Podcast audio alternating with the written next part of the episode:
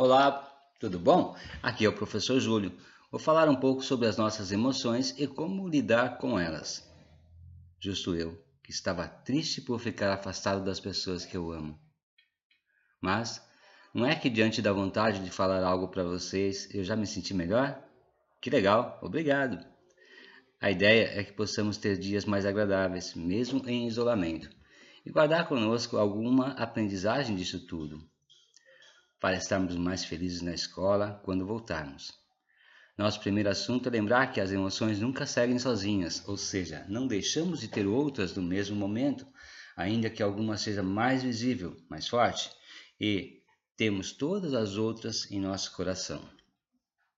Ter consciência de que elas mudam, que existe o tempo e a vida seguindo. Algumas dominam nossos pensamentos, mas geralmente não deixamos de ter outras. Sabe aquele dia, depois das brincadeiras, quando deu fome e a alegria que sentia parece que foi embora? Ou ainda, como dizem por aí, cara feia, cara brava é cara de fome. Sim, alguns incômodos são facilmente resolvidos e o nosso rosto muda, mostrando muitas vezes a nossa emoção. Durante as refeições, já começamos a sentir a alegria de volta. Importante lembrar então que as pessoas não são nada disso ou daquilo. Ninguém é uma pessoa zangada ou uma pessoa feliz o tempo todo. Estamos sempre mudando e ao sabor de tudo o que acontece pelo tempo e pela vida.